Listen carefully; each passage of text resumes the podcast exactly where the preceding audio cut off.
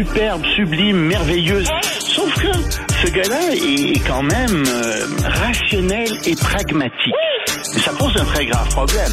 Je t'assure qu'il n'y a aucun politologue sérieux qui va te dire Un politologue, pas comme les autres.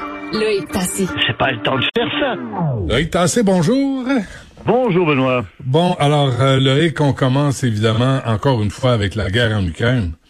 Oui, il faut commencer avec la guerre en Ukraine parce que euh, il se passe euh, beaucoup de choses là-bas. Il y a surtout un sujet, moi, qui m'a vraiment accroché, euh, c'est que le directeur, le, dirigeant de l'OTAN, euh, Jens Stoltenberg, a déclaré, figure-toi, que à long terme, l'Ukraine allait entrer dans l'OTAN. Or, ça, c'est un sujet litigieux. C'est une des raisons pour laquelle euh, la Russie est entrée en guerre. Et, et là-dessus, on peut pas donner complètement tort à, à- à Vladimir Poutine. Euh, si l'Ukraine rentre dans l'OTAN, ça signifie que tout l'appareil de l'OTAN se rapproche du cœur de l'appareil militaire de la Russie. Il n'y en était pas question avant la guerre en Ukraine. Oh, il y en a qui en parlaient, mais les, les pays euh, membres de l'OTAN voulaient pas vraiment que l'Ukraine rentre dans l'OTAN.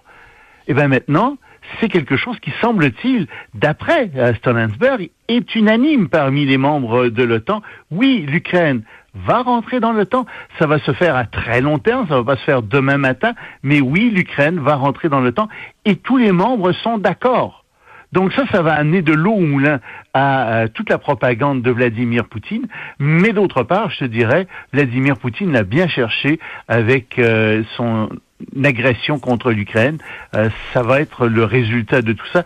Ça semble être un prix qu'on cherche à faire payer à la Russie euh, après la guerre en Ukraine, parce que je pense qu'elle va perdre et euh, ça va faire partie des conditions euh, de la défaite pour la Russie. Hmm. Ben, euh, c'est ça, on dirait que Poutine, lui, il s'attend à ce que tout le monde euh, rentre devant lui, que personne c'est un réagisse à cette invasion. Ben oui, c'est un, C'est un fou dictateur, il pense que d'abord euh, il confond le bien-être de la Russie avec son bien-être propre, il confond l'avenir de la Russie avec son avenir propre. C'est sûr que comme dictateur, son avenir a été mis en jeu. Il est mis en jeu par l'avancement des démocraties en Europe en général et euh, encore plus avec la guerre en Ukraine, avec ce qu'il a fait en Ukraine. Euh, son avenir est incertain, hein, Vladimir Poutine, mais pas l'avenir de la Russie. Moi, je suis confiant que la Russie euh, va à un moment donné, après Vladimir Poutine, se diriger vers la démocratie et se rapprocher de l'Europe. Mais Mm. Vladimir Poutine, non. Lui, son avenir est très incertain, en effet. Et malheureusement pour la Russie, euh, ce que Vladimir Poutine a fait va rapprocher l'Ukraine euh, non seulement de l'Europe, mais va la faire entrer dans l'OTAN. Hmm. Mais les Ukrainiens euh, auraient tenté de frapper Moscou. Oui, c'est ce que déclarent les euh, Russes. Euh, ils disent qu'ils ont abattu deux drones au sud euh, de Moscou, à environ 100 kilomètres, et pensent-ils ces drones se dirigeaient vers des cibles d'infrastructures civiles? On ne sait pas exactement ce que c'était, mais ça montre que la guerre est en train de s'accentuer, évidemment.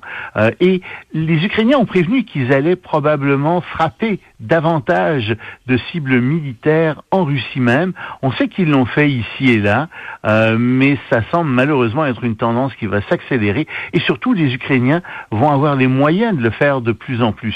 Alors évidemment, ça va envenimer davantage la guerre en Ukraine, ce genre d'action-là. Et, puis là, il y a des liens hein, qui qu'on on- qu'on cherche à tisser avec la Chine. Ben oui, euh, il y a Loukachenko qui, qui est le, le président euh, de la Biélorussie qui est en visite à Pékin et c'est le grand allié de Poutine. Évidemment, Poutine a sauvé Loukachenko contre euh, sa propre population. Tu sais qu'il voulait le démettre il y a quelques années. C'est Poutine euh, qui, qui l'a vraiment sauvé. Et ce qui se passe, c'est que la Chine se rapproche de la Biélorussie, donc de Loukachenko. On ne sait pas exactement ce qui va être décidé entre les deux, mais ce qui est certain, c'est que la Chine profite énormément de la guerre en Ukraine pour euh, augmenter euh, son commerce avec la Russie et avec la Biélorussie. Donc la présence commerciale de la Chine augmente dans la région. Il n'y a pas que la Chine, hein, il y a aussi euh, le Vietnam, le Japon qui profitent de cette guerre pour augmenter leur présence économique en Europe, mais c'est un effet secondaire de la guerre. Hmm.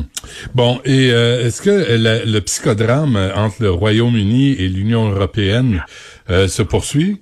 Oui, ben, je suis content de pouvoir... Tu sais, hier, je te disais, ils ont signé quelque chose d'historique, un accord, ça s'appelle euh, le cadre de Windsor. Mais il n'y a pas moyen de mettre la, main dessus, on ne sait pas ce qu'il y avait dedans. Alors maintenant, on sait un peu plus ce qu'il y a dedans, et c'est pour ça que je t'en reparle. Euh, c'est sûr qu'ils ont fait un amendement au protocole euh, de, nord-irlandais du Brexit, pour être le plus précis. Et euh, ce qui arrive fondamentalement, c'est que toutes les lois anglaises vont s'appliquer en Irlande du Nord sur tous les produits qui sont destinés à rester en Irlande du Nord et qui ne vont pas traverser vers l'Europe. Comment ils vont faire ça, je sais pas. À mon avis, il va y avoir un petit peu de corruption là-dedans et puis ça risque de déborder. Mais en fait, dans les faits, c'est ça qui va se produire. Et euh, surtout, disent les, les, euh, les, Anglais, il va y avoir finalement que 3% de toutes les lois de l'Union européenne qui vont s'appliquer à l'Irlande du Nord. Et plus que ça, s'il y a de nouvelles lois qui arrivent, euh, ben, le Parlement de l'Irlande du Nord va pouvoir décider d'annuler ces règlements-là avec seulement 30 députés sur 90. 30 députés sur 90, c'est qui? Ben, c'est amplement les forces euh, pro-britanniques qui sont en Irlande du Nord. Donc c'est même pas démocratique. Alors, je ne sais pas comment les Irlandais vont recevoir ça. Moi, si j'étais Irlandais, je serais assez choqué de voir que la démocratie a été mise euh, de côté comme ça pour euh, le, au bénéfice euh, de la Grande-Bretagne et de l'Union européenne. Je serais même pas content du tout. Penses-tu que ça peut relancer les conflits entre l'Irlande et le sûr que ça va relancer les conflits. C'est pas démocratique. C'est pas un parlement. Ça, c'est pas 50% plus un. Depuis quand dans un parlement est-ce que tu as 30 30 euh, personnes sur 90, 30 élus sur 90 qui décident? C'est la minorité. Euh, remarque que tu me diras qu'en Ontario, euh, Doug Ford a, fait la même chose pour les municipalités et je trouve ça épouvantable, mais et, inconstitutionnel et ça devrait être réglé devant les tribunaux. Mais l'Angleterre et l'Union européenne ont essayé de faire ça aussi. Tu ne peux pas sacrifier les principes démocratiques pour faire avancer des politiques dans une démocratie. Ça va te hmm. péter au visage et regarde bien ce qui va arriver en Irlande du Nord avec ça.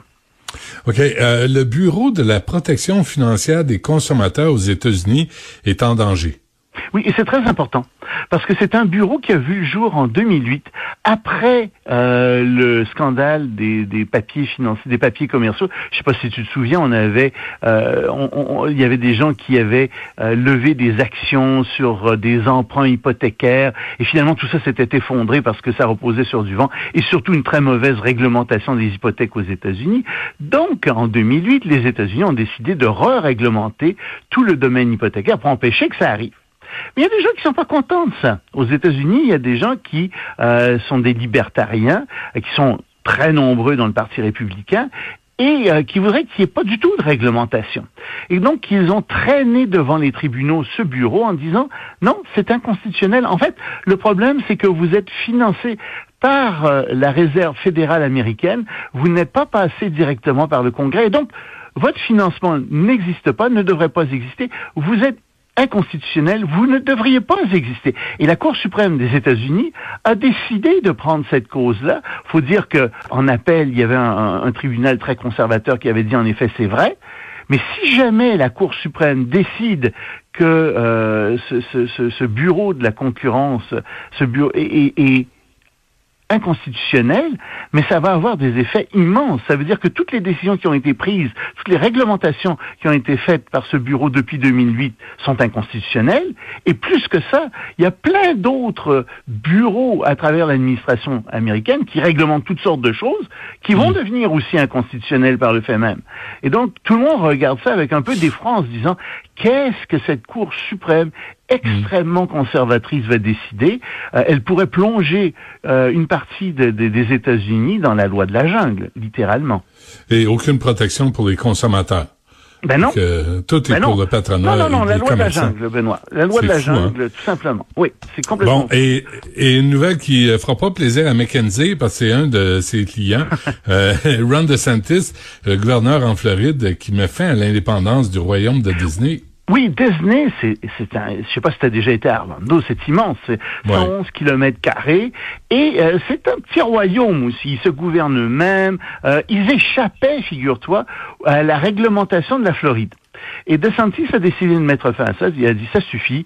Euh, je vais nommer d'office cinq personnes de mon administration sur votre conseil d'administration.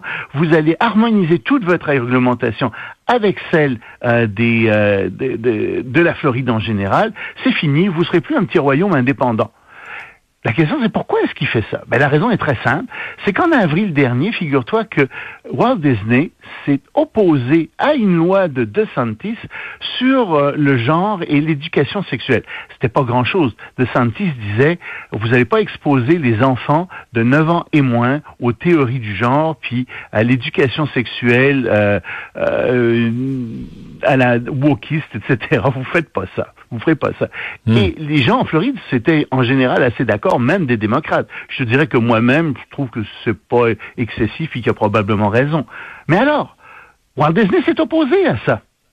Et à partir de ce moment-là, DeSantis a pris euh, Walt Disney en grippe et euh, l'a mis dans sa mire. Et voilà le résultat. Euh, Walt Disney perd une partie de son indépendance à cause de ça. Hmm. Puis euh, il y a un livre de Carl Eisen qui est un journaliste du Miami Herald que j'ai lu il y a fort longtemps. Je pense que ça s'appelle Native Tongue et ça porte sur le Amazing Kingdom. Et c'est, il raconte, lui c'est un journaliste, il raconte comment ça se passe euh, à, à, Disney, sans jamais nommer Disney parce qu'il veut pas se faire poursuivre. Puis, euh, puis effectivement, c'est un royaume dans l'État euh, qui gère l'environnement, qui gère son dépotoir, qui gère ses lois. Euh, c'est, c'était vraiment intéressant de la fiction. Il y a ses propres règles pour les pompiers, par exemple, pour la sécurité, etc.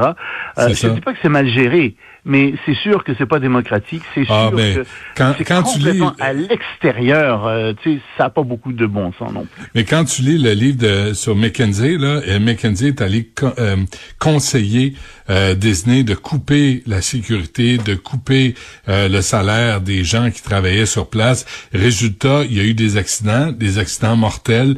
Euh, il a fallu qu'ils revoient, mais, de, mais McKenzie n'était jamais responsable de rien. Non, Lui, ils font, c'est drôle que des tu mentionnes ça parce que c'est drôle que tu mentionnes ça parce que justement, DeSantis dit une des premières choses qu'on va faire, c'est hausser le salaire des gens qui euh, sont euh, qui, qui s'occupent de la sécurité. C'est une bon, des ça. premières choses qu'il va faire. Ah, DeSantis, c'est vraiment quelqu'un d'assez brillant. Hein. Va falloir voir ce qu'il va faire comme combat pour euh, euh, essayer de se hisser. euh, il, est à, comme- il, est à con- il est à 15 points de Trump. Là. Il, Oui. il avance. Les gens Oui, sont puis je- tannés du, de l'agent oui, je pense que ça va monter, puis il est très aimé en Floride. Ouais. Il est très aimé des démocrates aussi. C'est un populiste, il est très intelligent, euh, puis comme je te dis, et en plus il y a l'appui des évangélistes, c'est 30% de l'électorat américain. Bon, on se laisse là-dessus. Tassé, merci.